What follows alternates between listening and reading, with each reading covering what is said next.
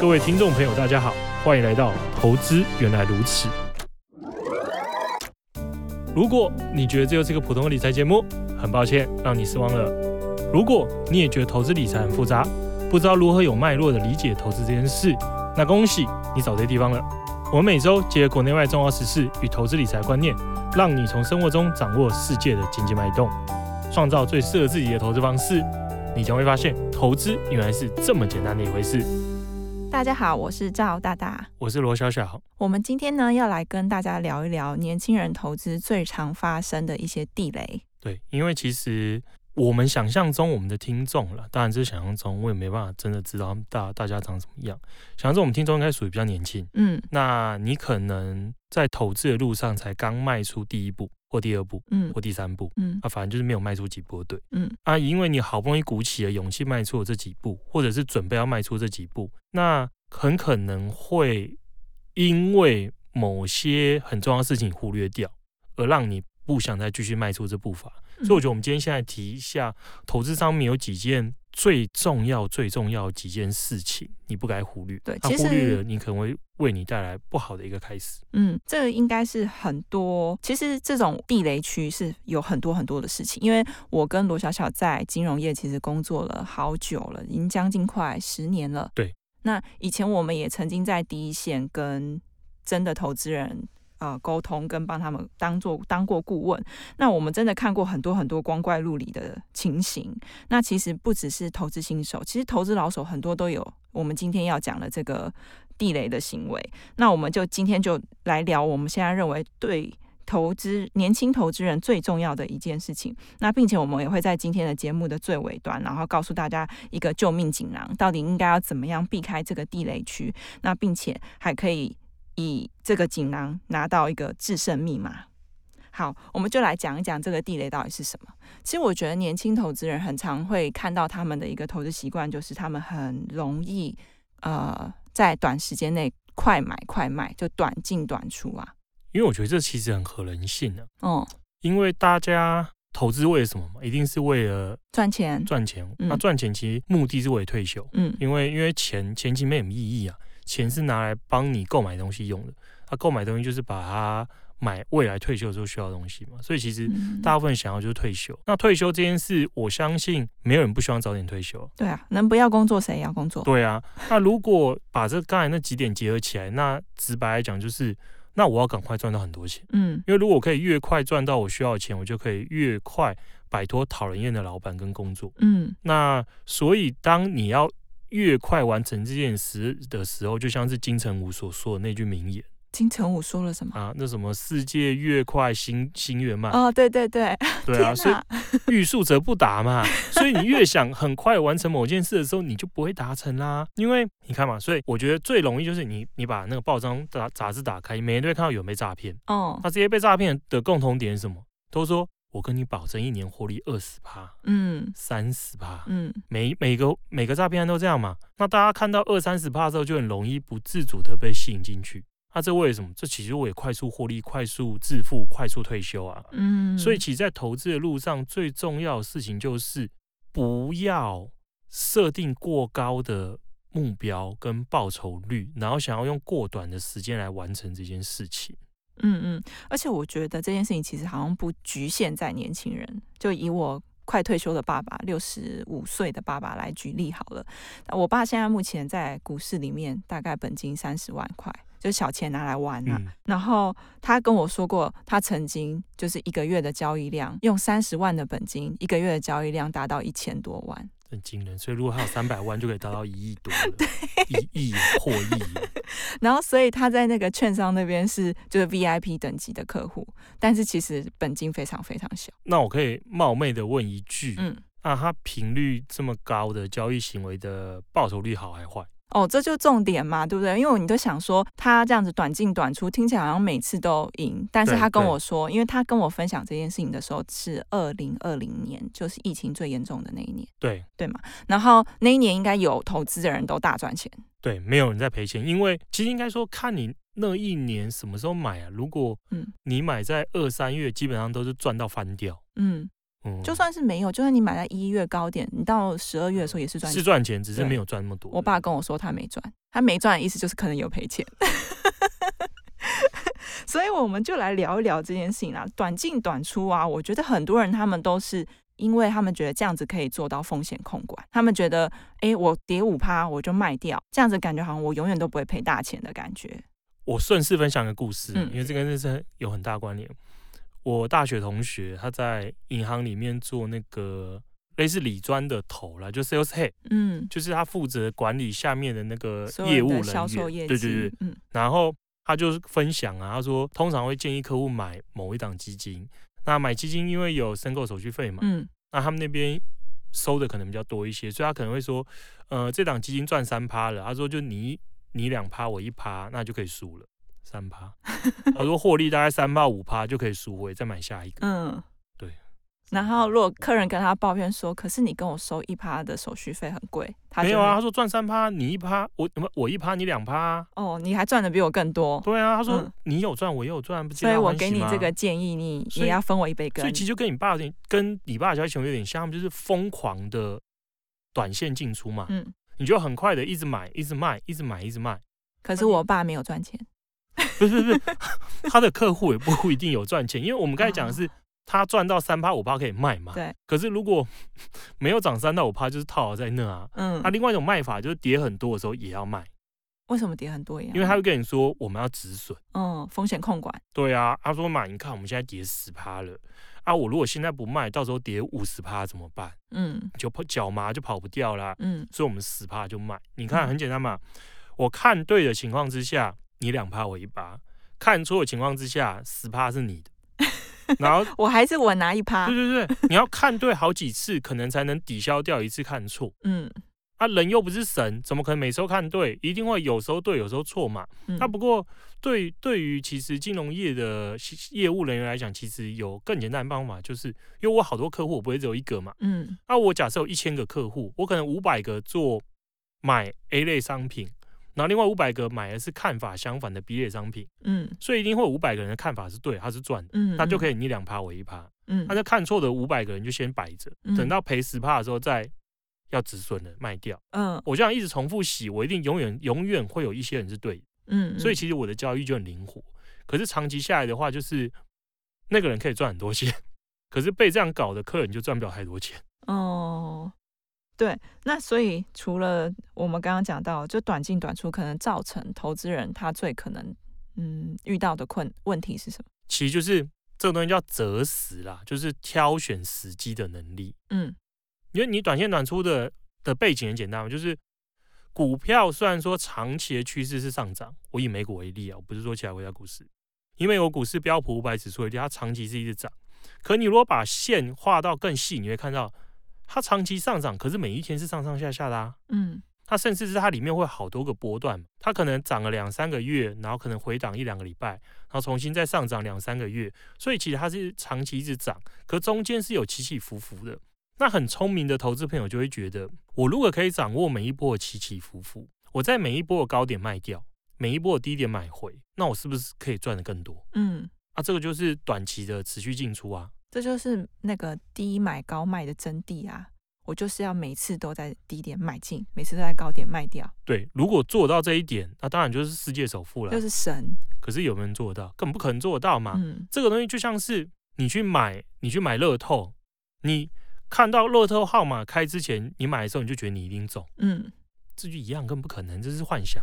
嗯嗯。所以，所以其实这种。短线交易往往都是想象的很美好，那现实的成果都很凄惨。那很多人会说，你是鬼扯嘛？你你是凭空想象的啊？你怎么能证明说这么做不会有好处？我们讲的是真正实时的研究。嗯，美国这边有研究是针对所有那个基金的经理人，啊，基金经理人基本上已经是交易界的老手。嗯，因为他们有更多的学术，有更多的资源嘛。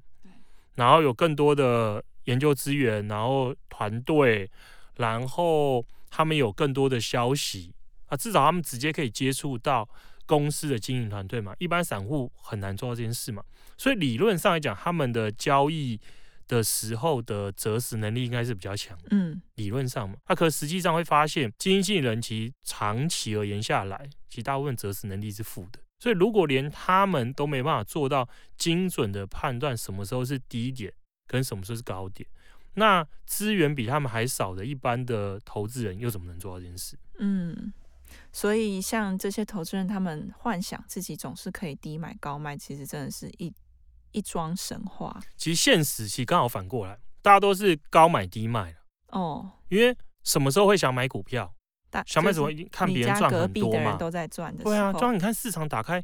哦，怎么什么都在涨？对，尤其前一阵子比特币的时候啊，比特币涨到六万元的时候，大家都想我也要成为币圈币圈仔。对，那时候六万多，然后说会涨到十万嘛。嗯，现在，而且通常在这种一路疯狂上涨的时候，你就会觉得只会涨不会跌。嗯，而且你会很害怕，因为你会很怕说，为什么我错过之前这么多的涨幅？嗯，因为当你真的心动要涨的时候，一定是涨很多了。嗯，那这个时候进场往往你就是买在最高点。嗯，那什么时候要卖？什么时候会想买股票？就是大家都在赔钱的时候，我就跟着卖。而且是跌到受不了。像这几天哦，这几天我们现在在录影的时候是一月二十五号，刚好去昨天美股开盘大跌三趴，对，然后他一定就是在晚上十一点要睡觉的时候看到大跌三趴就跟着卖了。不过我觉得这段时间应该还不算经典，因为经典的话应该是要照真的股市那种类似崩盘跌法的时候，因为我觉得投资一定很简单嘛，就是。因为他买的时候一定是已经涨很多了，嗯，所以他买的时候其实对这个标的很有很有信心，嗯，他已经觉得这个标的真的很厉害、很神呐、啊，只会赚不会赔啦，嗯，好，真的在开始跌的时候，跌五趴，想法一定很简单嘛，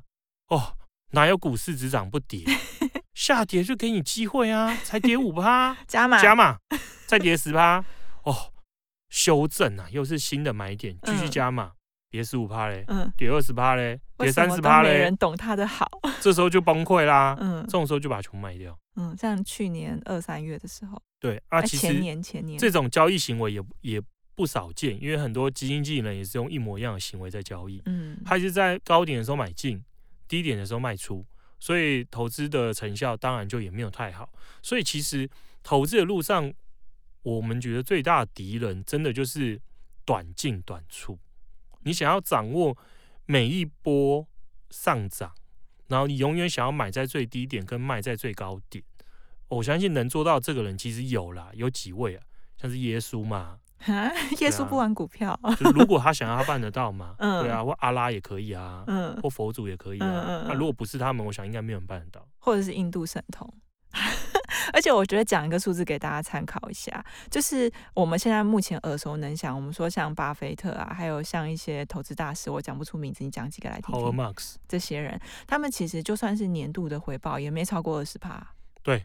其实，如果平均下来一年有十几趴，就已经非常惊人，因为是长期啦，并不是说什么你一年一年二十趴，你就真的很猛。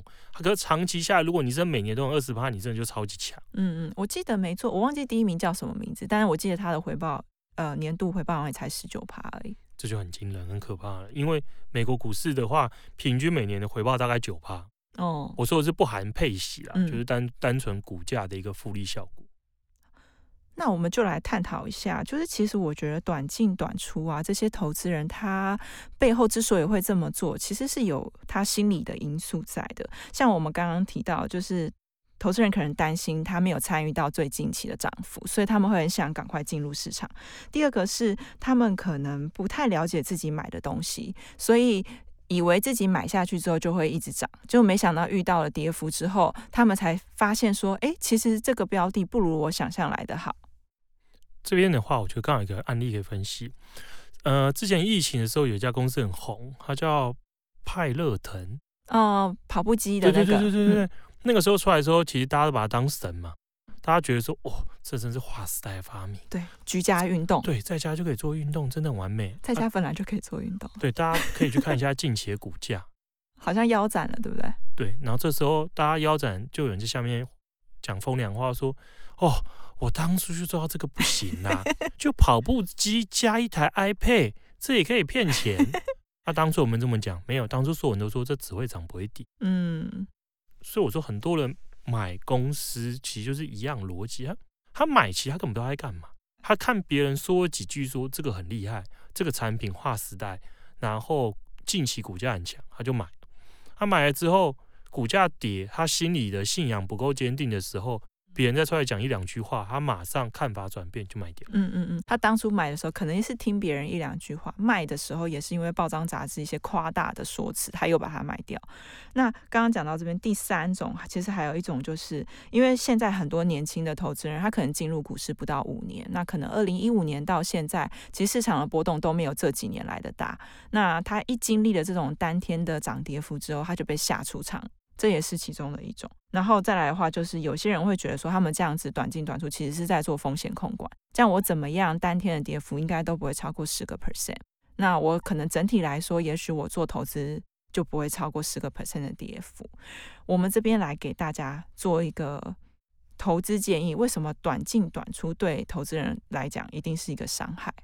我直接讲最简单的数字啊，嗯，就是虽然说一年对很多人来讲可能不短了，就假设。你投资美股就是一年好了，那你投资一美股期间是一年的时候，你最倒霉，你一定会有进场时间点嘛？有时候运气很好，买进之后一年涨，有时候一年跌。它可总长期下来，就是几乎一百年美股历史平均下来，美股如果买一年，它的正报酬几率是快要七成，哎，也是蛮高的。七，你有三成会赔啊？哦，有三成会赔。嗯、那那那很多人说，所以那我怎么做风险控管？怎样不要赔？嗯，很简单，把时间拉长。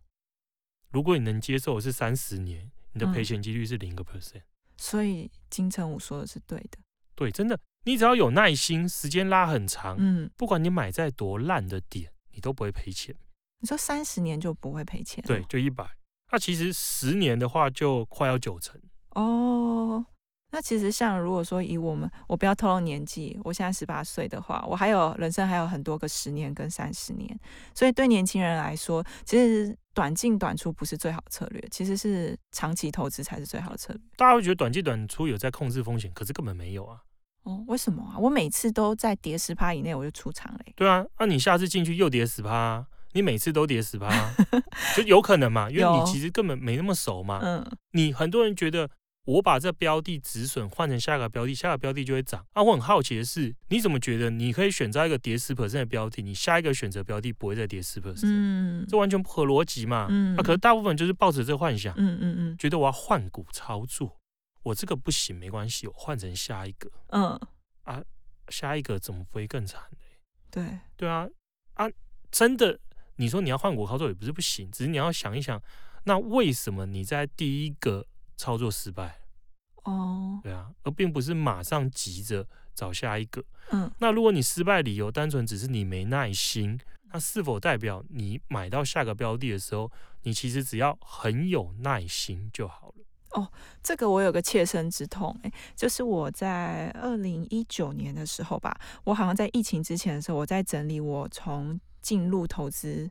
这个世界开始的标的，然后我就在整理说，哦，我当初买多少钱，多少钱出场的，然后结果我开始做这个功课之后，我才发现，我过去买的所有的标的，我只要不要卖掉，全部都是涨的，而且都涨幅非常惊人哦，甚至有一档我后来是赔十趴卖掉，如果我是在二零一九年那个时间点还抱着的话，是涨三百趴。因为其实为什么会这样？其实很简单，就是因为除非真的很倒霉啦，就是。股市是跟一个国家的经济是联动的，那一个国家的经济正常而言每年都是成长。就是我以美国为例啊，它通常可能七年八年的成长，然后遇到一年到一年半的衰退，那重新再回到七八年的成长。所以长期而言，它就是一直成长，一直成长，一直成长，偶尔衰退，然后再继续成长，继续成长。那所以如果股市跟经济成长是挂钩的话，那代表股市也是用一样逻辑吗？它可能涨涨涨涨七八年都在涨，然后一一年多下跌，七八年都在涨，所以长期它就是一直涨。那股市里面，那股票是组成股市的一个基本元素嘛？那股票当然有好有坏，可是如果一般投资人通常会听到或知道或想买，通常都是很大的公司啊。那这间很大的公司，不管是权重高，或是他在该行业数一数二，正常来讲，他也是跟着整个经济跟股市一起成长嘛，所以就很容易发生像你刚才提的，卖掉之后过很久去看，哎呦，股价怎么涨那么多，对吧？因为真正会跌到下市倒闭不见的这种其实大部分人其实很少会投资到，除非就是有一类投资人比较特别，他们就喜欢妖股，他们就专找这种很疯狂，根本没人知道，然后它的市值比较低，流通股市股数比较少的股票，它这一类真的就是更属于投机了。嗯，这就是我爸的最爱。好，那我们就针对我们今天聊这个短进短出，我们提供几个解决方案给大家。刚刚我们已经提到，其实长期投资是今天最重要的解法。对，那另外呢，我们也可以提供给大家一些其其他的想法。我觉得去拉线图这件事很重要，因为因为如果如果真的投资朋友也去拉，你就会发现每个国家股市因为成立时间不一样，有的很长，有的很短。真的能拉到很长的，真的是少数国家。嗯，像美股啊，嗯、或欧洲的部分国家，就是这些少数。那美股的话，你标普五百可以拉到快一百年。那像是一些欣赏国家标的拉下来，可能只能拉二十年、三十年或四十年，嗯，时间就比较短，因为股市的成立时间比较少。那所以，我觉得这个回答很有趣，就是如果我们要拿过去当做未来的参考，对，那过去的。时间越长，绩效越长，照理说参考价值就越高。嗯，嗯，因为他经历过了很多不同的时期嘛，像以美国股市为例，他经历过了二三那个时候的大萧条，二零年代的大萧条，然后经历过了世界大战，嗯，然后后来又经历过了油价的暴涨、通膨的失控，然后联准会的快速升息，然后到后来经历了债市长达三十几年的大牛市。他全部都经历过，嗯，所以你很容易从过去的历史的时间点去推敲说，如果未来走势像是过去的哪个阶段，股价会怎么走，嗯，你心里就有底，你就知道最长我会怎样嘛，你你你就会感受，嗯，他可如果你找股的股市是可能只有三十年，他根本没经历过很多特殊事件，那你对未来的推估，我觉得就参考价值极低，嗯，因为他根本没经历过嘛，嗯，他根本没经历过。他只经历过只涨不跌的时候，就很难去验证说未来是不是只涨不跌。所以我觉得第一个关键就是你要找寻的股市要时间越长越好。那你仔细去看一下，它在过去这这么长时间里面，每一个时间段它的背景是什么，特色是什么，然后跟股市对应的走势，嗯，你就比较会知道说，你就可以从容的应对未来的股市表现。嗯，好。那第三个，我们给大家的建议就是不，就有点反人性，不要常常看盘。对，这一点非常非常非常重要。这点重要到我刚才竟然忘记。对，那这样还很重要吗？因为，因为就像呼吸一样，我已经把它内化了。因为我觉得投资最重要的几个嘛，第一重要就是酒，要非常的持久，的那个酒哦，就是要很久很久很久。OK，不要随便把它卖。那另外真的就是长。对，不要太常看市场的资讯。嗯，很多人就觉得这很奇怪啊，什么？为什么？嗯，因为其实每天的新闻大部分是杂讯，那东西叫垃圾，对你的投资没有帮助。嗯，那为什么那些是垃圾啊？因为他们要生活啊。嗯，他们必须要贩卖一些焦虑。对啊，写编辑报章杂志的人，他要卖卖报纸或杂志出去，他不能跟你说今天风平浪静，什么都没，所以他要找寻一些。根本不重要的事，拿来骗你说这很重要。嗯，它实际上股市长期就是一直涨。我说美国股市啊，长期就是一直涨，中间会穿插着非常多的杂讯，让股价短期的起起伏伏。可是这些短期的起起伏伏对你的绩效根本没有帮助，因为它是杂音。嗯，它不是一个主旋律。所以真的，你买到一个好的、你相信的标的之后，真的就不要看。嗯。嗯，那最后一个给大家提供一个建议啊，有呃这个建议我觉得有点因人而异，就是如果你是很资深的投资人的话，这个可能不一定适用，但我觉得对于年轻或是比较没有经验的投资人就适用，就是你要把风险分散开来。对，就是如果说你资金也有限的情形之下，最好不要买一只股票而已。哦，对，这真的非常非常重要，因为很多人会觉得说。这有点在像是看后照镜开车，嗯，他会说，你看现在 Amazon 股价，然后如果我当初在泡沫那个 dot-com bubble 泡沫崩溃之后去买进，我可以赚几百倍，嗯，啊，所以我也要用一样逻辑买现在很便宜的，然后我长期我就会赚几百倍，嗯，啊，可他没没没想过，当初大康 bubble 破掉的时候，有很多公司其实现在消失，就是不见了。对，所以你不能用那种真的觉得自己是了秋神丸的逻辑去选股票，天选之人。对，因为你很可能选到是那个消失的啦。嗯，所以真的就是分散很重要，就是你如果真的只爱个股，不要只买一只，然后也不要傻傻的。我我看 PPT 就很多人分享，他说我有分散，我有分散啊，嗯，我买了阳明跟长隆啊，这样没有分散吗？他都在同个产业，这个产业居居不就一起居居吗？对啊，你看他们都同涨同跌，所以这就很荒谬一件事。我另外一个同学说他有分散啊，嗯、他买了好几只不同的啊，他买了好几只不同的面板厂。嗯，那所谓真的分散到底是怎样？真的分散是假设啦，你真的只能买个股，你该把这些个股分散在不同的产业里面。哎，到底有什么人是只能买个股，然后还不能分散的啊？因为你能买个股，代表你有一点的钱哎。如果假设你每个月只有三四千块，你其实不太能买个股啊。因为他会觉得说，我就是很看好某个产业，嗯，很合理吧？就是以、嗯、以在主科工作人好，他说我就是对半导体很熟啊，嗯，啊，我对半导体很熟，所以我只买半导体，嗯，那我买半导体的公司，我又不想只买一家，所以我就买好几家半导体相关公司。那、啊、可是他们就是真的都集中在一个产业哦。那、啊、如果这个产业不好，就是一起不好嘛。当然说里面的公司的股价下跌的幅度可能不同啊，可是跌就是一起跌。那要怎么做？我觉得就是如果个股就是至少把这些个股分在不同的产业里面。嗯嗯。那最好的方式当然就是我买更广泛嘛。嗯嗯。我可能买的是一大堆公司的股票，嗯嗯，或是接近整个美国股票指数的一种组成方式，嗯嗯，像基金，对，像基金啊，对啊，或者是或者是指数型基金啊，这些都是类似的一个操作方式，嗯、就是不要过分集中，嗯嗯，过分集中你的风险就很大。啊。当然说，很多人会说，可是我看中我就发财，嗯，啊，你要想想是，可如果看不中，嗯，那大部分人是看不中，因为。以历史来推敲的话，成为投资大师的人就那么几个，其他所有人都是。如果看中我这么简单，就不会只有一个巴菲特嘛？对，对啊，对。好，那我们今天来帮大家做一下总结。我们认为啊，就是其实大部分投资的年轻朋友很常见的地雷，就是很容易短进短出。然后短进短出，其实以历史经验来看的话，其实对绩效是没有什么太大的帮助。然后我们给你们的几个。救命指南呢，就是第一个最重要，就是要学会长期投资，因为长期投资它不仅可以加大你投资的成数，也有可能会降低你赔钱的几率。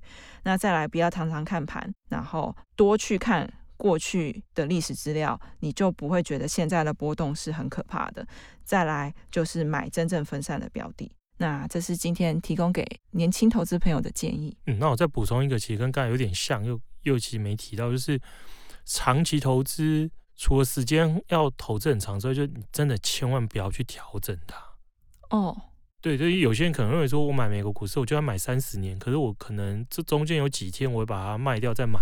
嗯，啊，可是因为股市的涨幅往往就来自少数的几天呐、啊。嗯，那我我我们刚才提到说，美股过去快要一百年，平均每年涨九点二个 percent。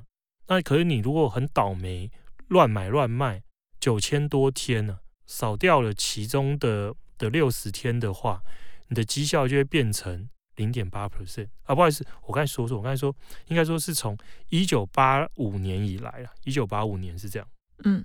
对，不是过去一百多年，一九八五年以来，全部的平均每年报酬是九点二，你错过其中的六十天就变零点八。嗯嗯嗯，好，所以长期投资这件事情要坚持，然后要不要常看盘，然后要把风险真的分散。那我们今天就聊到这边了，那我们下次有机会再会，拜拜，拜拜。巨亨买基金，买好基金，随时都行。本节目由巨亨证券投资顾问股份有限公司提供，一一零金管投顾新字第零零八号。